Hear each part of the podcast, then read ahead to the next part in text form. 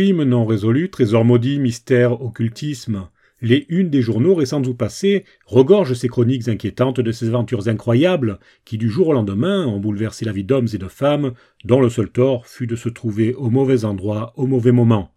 Je suis Hervé Michel, écrivain, et je vous invite à me suivre sur les sentiers les plus tortueux de l'âme humaine, jusqu'au terme de ce voyage au cœur de l'étrange. Découvrons ensemble des histoires insolites qui, je l'espère, ne troubleront pas vos rêves de la nuit. Bienvenue dans cette série intitulée L'écrivain mène l'enquête. Avant de poursuivre, n'oubliez pas de vous abonner à ce podcast pour être averti de la sortie des prochains épisodes et n'oubliez pas non plus de visiter mon site internet hervémichel.net pour connaître mon activité littéraire.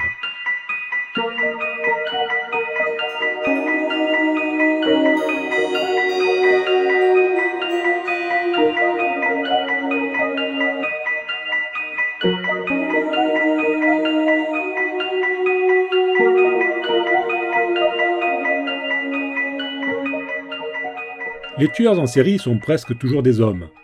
L'histoire a pourtant retenu le nom de quelques femmes meurtrières, dont l'une des plus célèbres restera sans doute Hélène Gégado. Le 1er juillet 1851, M. Dubaudan, procureur général de Rennes, reçoit une bien étrange visite.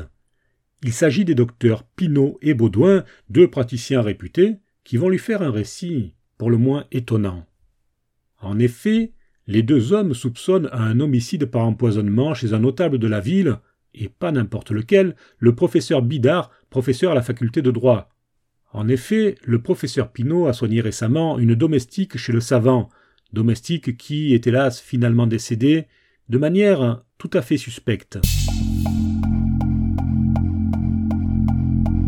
Rosalie Sarrazin, 19 ans, en pleine santé et dans la force de sa jeunesse, avait soudain été prise de maux de ventre. Les douleurs allant en empirant, on avait alors appelé le docteur Pinault, qui n'avait pu que constater la dégradation brutale de l'état de santé de sa patiente.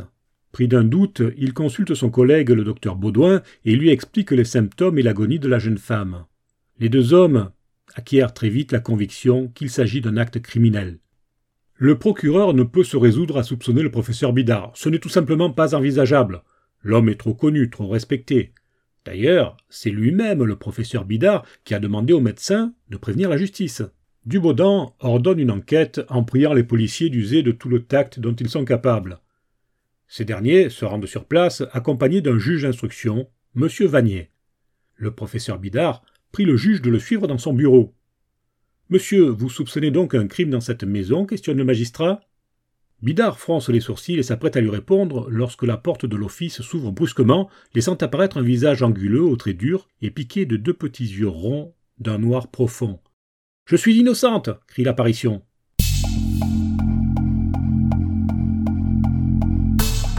Il s'agit d'Hélène Gégado, 48 ans. C'est la cuisinière de la maison. Le juge est pour le moins surpris par cette intervention. Mais innocente de quoi, ma fille? Personne ne vous accuse de quoi que ce soit que je sache. Enfin, pour le moment en tout cas. Car le juge en a vu passer des criminels en tout genre dans sa longue carrière. Et il sait que pour ces gens, la première défense est de tout nier en bloc, parfois même avant que l'accusation ne soit lancée. Hélène Gégado devient donc immédiatement la suspecte numéro un dans cette affaire qui n'en est pas encore une.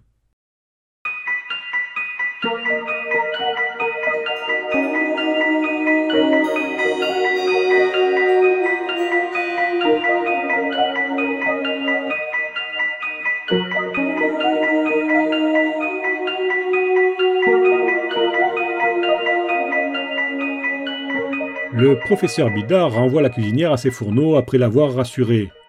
Il reste seul avec le juge. Soudain, le scientifique s'épanche. Ah, monsieur le juge, comme je suis content de votre visite. En effet, depuis quelque temps, je sentais planer dans cette maison une main criminelle. Je pensais divaguer, imaginer des choses. Mais aujourd'hui. Eh oui, aujourd'hui les choses se précisent.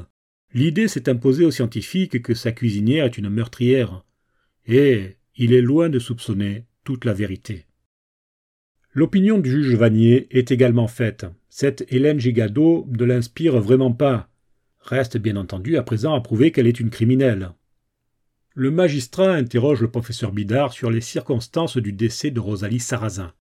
Il apprend ainsi que c'est Hélène Gégado elle-même qui avait embauché la jeune domestique. Au début, l'histoire entre les deux femmes était quasiment fusionnelle. La cuisinière se comportait comme une mère pour la jeune femme, jusqu'au jour où le professeur Bidard s'aperçut que cette dernière faisait preuve d'une grande intelligence. Il décida alors de lui confier les comptes de la maison, faisant passer Hélène Gégado sous son autorité. À partir de là, leur relation se détériore. Hélène se montre irascible, agressive même, à tel point que Bidard menace de la renvoyer. Hum, peut-être cette vilaine bête partira-t-elle avant moi, lance-t-elle. À ce moment précis, le professeur Bidard ne prête aucune attention à cette phrase lancée par une femme en colère. Mais à présent, ces paroles prennent un sens funeste dans son esprit. Malgré les menaces du maître de maison, les choses ne s'arrangent pas, à tel point que le scientifique demande à la cuisinière de partir. Elle n'en fait rien. Le soir même, lorsque Bidard passe à table, il a la surprise d'être servi par Hélène Gégado. Ce soir-là, explique-t-il, elle m'apporta un rôti de veau et des petits pois. Je refusai les petits pois. Elle insista, me vantant le goût de la sauce. Sur un nouveau refus, elle reprit brusquement le plat et le porta à la cuisine, où Rosalie en mangea.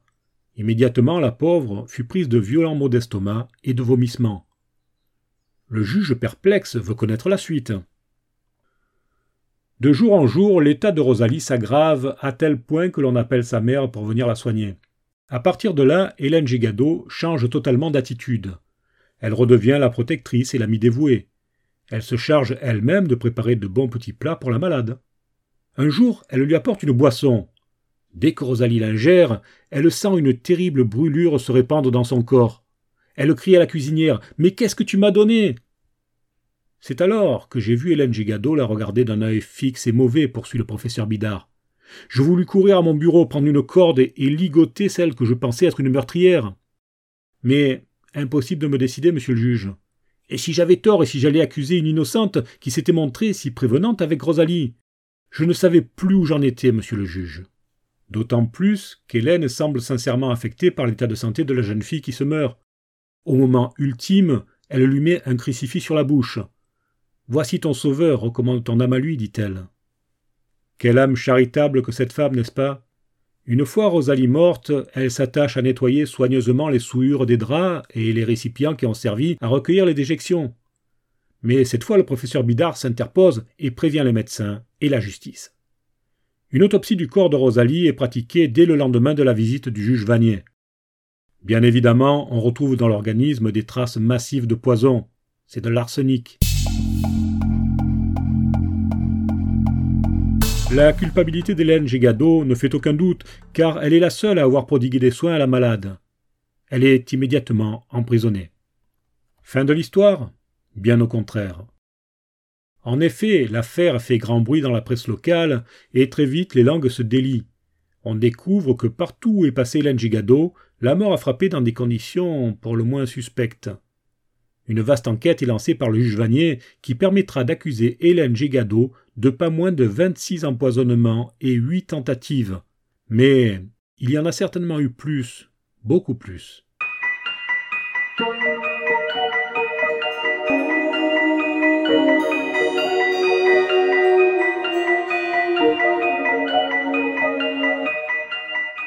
C'était Hervé Michel pour la série L'écrivain mène l'enquête. Il me reste à vous remercier de m'avoir écouté jusqu'au bout et à vous donner rendez-vous dans 15 jours pour une nouvelle affaire criminelle pleine de mystères.